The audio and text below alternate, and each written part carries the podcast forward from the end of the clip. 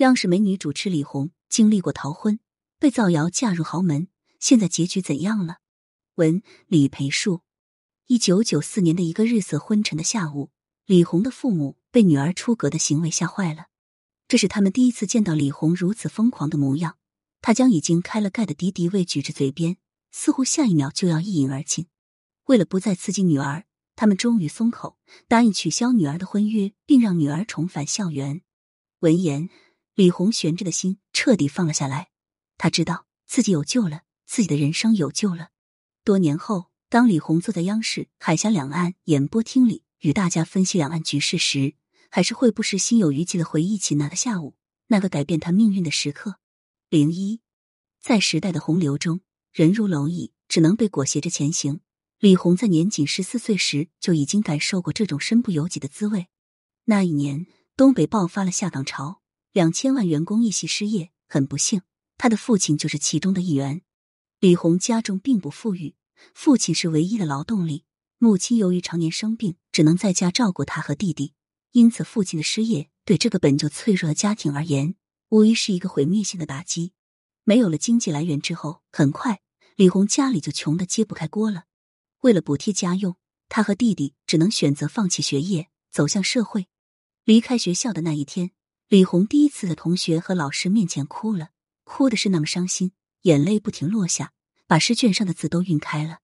大家见状纷纷上前安慰，可没有一个人挽留他，因为他们知道摆在李红面前的只有辍学这一条路。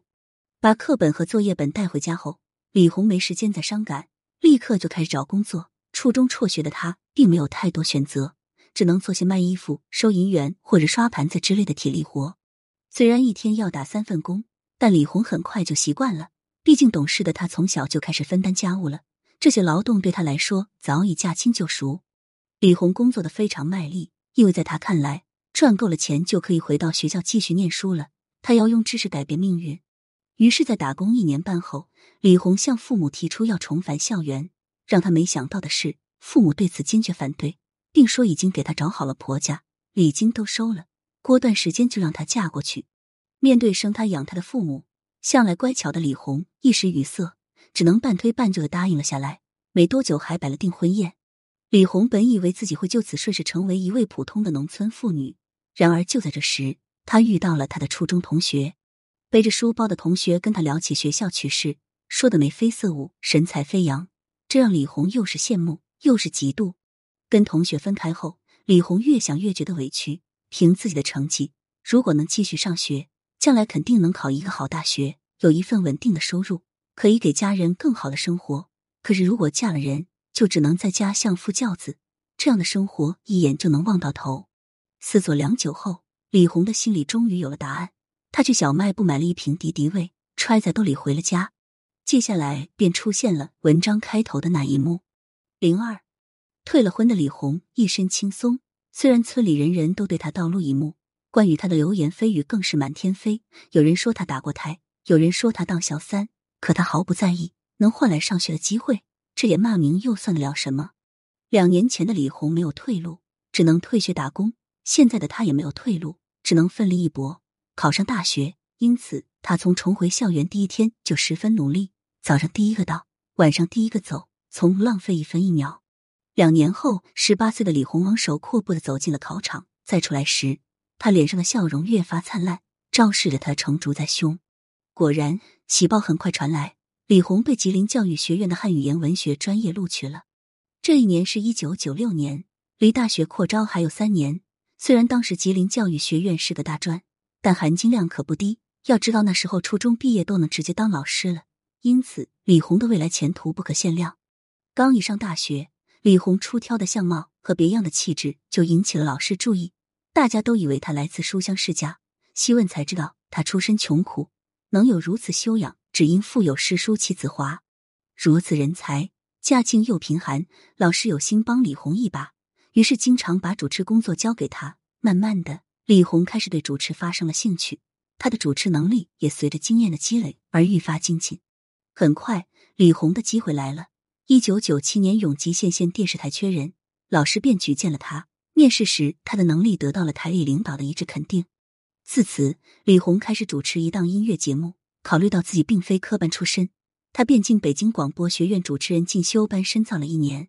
紧邻起是池中午，一遇风云变化龙。李红前脚刚毕业，后脚便被吉林市电视台挖走主持晚间新闻。虽然进了更大的平台，李红也毫无躺平之意。他一边工作一边学习，仅仅用了一年时间，他就考上了吉林大学新闻系，弥补了他学识上的短板。同时，李红落落大方的主持风格、优雅淡定的专业态度也被更多人看到。出于对他的信任，二零零零年。连吉林电视台建台四十周年的台庆晚会都交由他主持。也许是李红的光芒太过耀眼，三年后连央视都亲自下场挖他去主持《海峡两岸》这档中国唯一涉台实时新闻评论节目，对他看重程度可见一斑。从县电视台到市电视台，再到如今的中央电视台，这三连跳，李红只用了短短四年时间，速度快的宛如一个奇迹。小镇做题家李红自此终于完成了他的华丽变身。自从外形靓丽、知识渊博的李红加入央视四台后，以中老年男性为主要受众的《海峡两岸》收视率开始居高不下，甚至常年稳居收视第一。李红也因此获称央视颜霸。然而人红了，是非也多了。二零一六年，网上关于李红的谣言甚嚣尘上，一度让许多不明真相的人信以为真。零三，对于这样一位美女主持。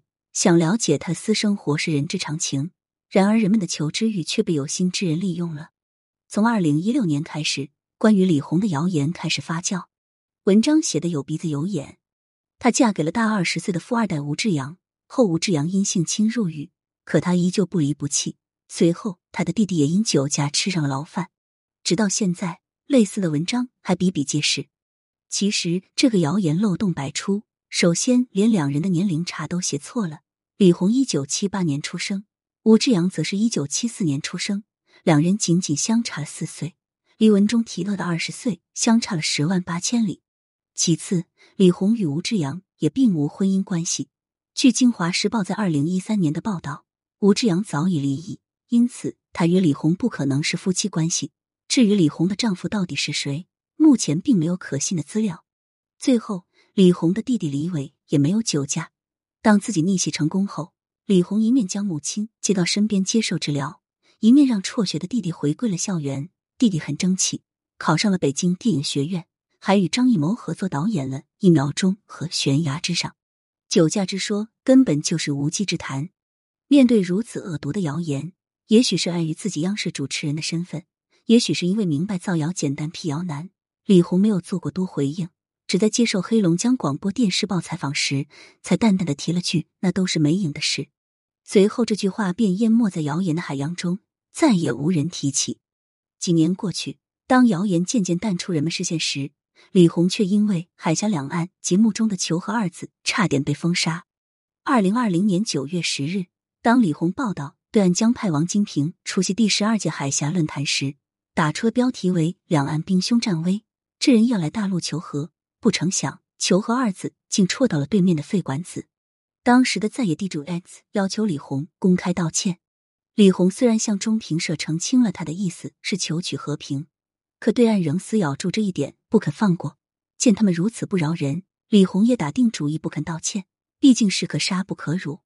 此事发酵后，李红的行为得到了民众的一致力挺，大家纷纷表示没见过逃犯的，还想要尊严，红红干得漂亮。随后，对面在野地宣布取消王金平参会。本以为这件事就此落幕，没想到李红之后并没有再出来主持过节目。一时间，大家都开始怀疑他是不是被封杀了。时隔二十八天之后，当对岸一片欢声时，央视却悄无声息的出来打脸了。十月十日晚间，李红回归海峡两岸，继续播报节目，谣言不攻自破。复出的李红相比之前要谨慎许多，考虑到他的节目是直接面向对岸的。